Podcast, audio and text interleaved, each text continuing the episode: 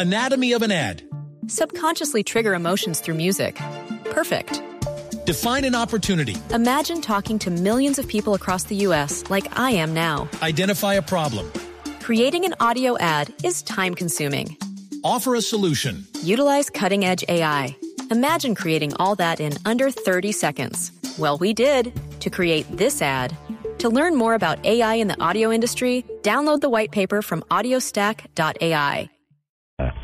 Don Nelson, tenemos invitado, gran invitado en estos momentos. Nada más y nada menos que el director de Gol Deportes, el doctor André Botero Filisborne. Creo que está bien pronunciado. Lo pronunció muy bien. Sí, sí, me ya, impresiona no su inglés. No, no me, no me, no, creo que él es, fran- él es francés, eh, de descendencia francesa o inglesa, sí, ya, ya no recuerdo. Yo tuve la oportunidad de hacer un perfil para la revista de Fede Cuestre al doctor André Botero hace algunos años y ya no me acuerdo bien cómo es la historia. Doctor Botero, bienvenido a Autos y Motos. Y bueno, ¿cómo así que está varado, doctor Botero, a esta hora? ¿Cómo? ¿En qué parte del país se No, ¿cómo encuentra? así? ¿Cómo? ¿Qué pasó?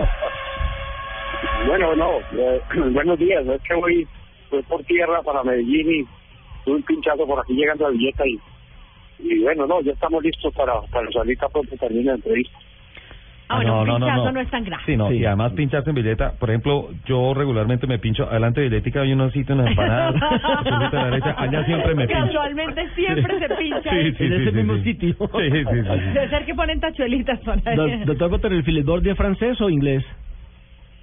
Mi madre era inglesa, el apellido es inglés.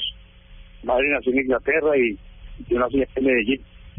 Eh, Ay, María, no se le nota. El- No me el- preocupe. La, la siguiente pregunta era, ¿y el botero como de dónde es? Doctor Andrés, lo llamamos porque estamos en, en procura de conocer cuál es la verdad sobre la posibilidad de que Colombia sea a partir del 2016 eh, la sede o donde termine por lo menos el famoso Rally Dakar. ¿Cómo va el tema con la ASO y demás? Bueno, eso es un tema que llevo ya más de dos años eh, reuniéndome con los dueños, de, con los eh, propietarios de ASO, que a la vez son los dueños del Tour de Francia, del Dakar y de la Vuelta a España. Y ha habido excelente receptividad en cuanto a que Colombia se vincule a, al, al Dakar.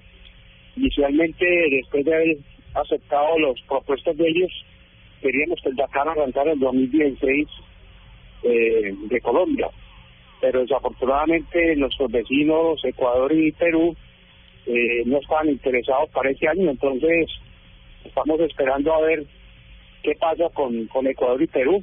Yo sé que ya Ecuador y la ministra de Deportes en, en una reunión que tuvimos de de Ministros en la frontera, eh, los vimos muy interesados para el año 2017. Entonces, sin, sin el visto bueno de ellos, pues la carrera no puede pasar por esos países y Colombia tendría que esperar hasta que esos países decidan su participación y el paso de la caravana. Bueno, entonces prácticamente confirmado que 2016 no será y que se trabaja para 2017. ¿Cuánto costo tiene, doctor Botero, para Colombia realizar el Dakar? Ah, ¿Qué perdón? Es que no lo descubrí escuchando bien. ¿Cuánto le- es el costo de la carga? Sí, señor. ¿Para Colombia cuál sería el, el costo? Bueno, son cerca, son, son varios factores, pero la prueba más o menos sería por un valor de 5 millones de dólares.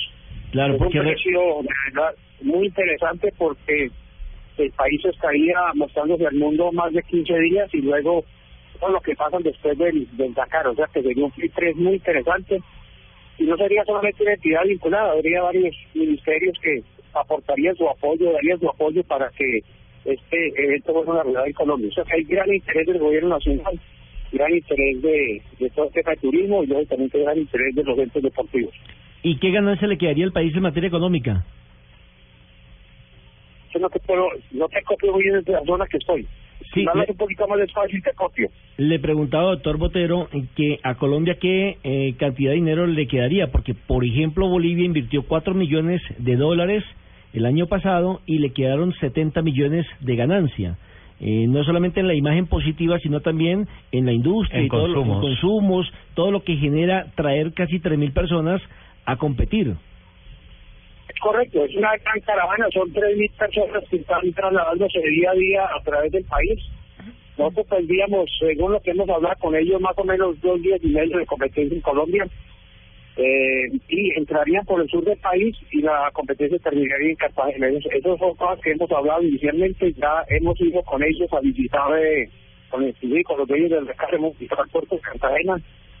Se han mostrado sorprendidos de la organización y de lo sofisticado que es el, puerto de Cartagena, o sea que estamos muy contentos porque Colombia tiene un super puerto, el puerto de Cartagena y, y todo alrededor lo que es Cartagena para la, visibilidad por televisión por el exterior, una serie de factores que a ellos les ha llamado mucho la atención. O sea que la organización hace está listo para que el evento llegue a Colombia, pero esperamos el visto bueno en los países vecinos para que la prueba pase por ahí.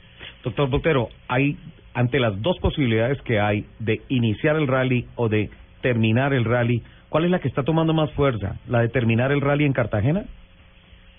No, eh, sí, eso está prácticamente decidido que termine en Cartagena. Ellos prefieren, ellos necesitan un puerto grande eh, donde llegue un barco que tienen ellos, donde montan las 500 motos, los 500 carros, los 200 autobuses, todo en un rolo, rolo. Y Cartagena tiene todas las facilidades para prestarle a ese, a ese barco eh, para que pueda realizar sus operaciones sin ningún problema. O sea que Cartagena sería llegada y ellos de verdad siguen insistiendo que lo mejor sería Cartagena. Bueno, pues eh, como siempre le seguiremos haciendo mucha fuerza, doctor Botero, para que pues Colombia pueda ser sede de esta competencia única en el mundo y sin duda alguna la maratón a motor más exigente que hay en el planeta. Le cambio rápidamente eh, de panorama al doctor Botero.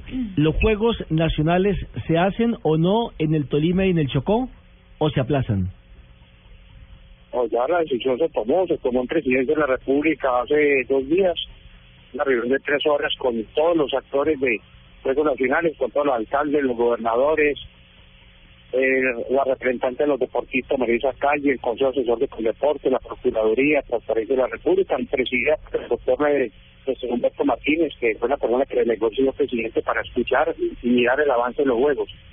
Después de, mirar todas las opciones, era totalmente imposible apagar los Juegos. Nosotros tenemos que pensar primero en nuestros deportistas, en su ciclo de preparación, eh, el año entrante son Juegos Olímpicos en Río y no podemos truncar todo ese proceso de preparación que hemos venido siendo hace cuatro años y donde Colombia se ha convertido en una potencia deportiva. Entonces, primero hay que pensar en los deportistas y en segundo que de verdad son muchos factores que, que eh, no permiten que los juegos se hagan el entrante. Entonces ahora le hemos pedido a los a los gobernantes, alcaldes y gobernadores que de verdad se pongan las pilas que nos ayuden y que eh, los contratos de los que faltan y lo que se ha adjudicado que digamos los contratistas que trabajan tres días de maturo porque necesitamos que esos escenarios estén listos para noviembre este año.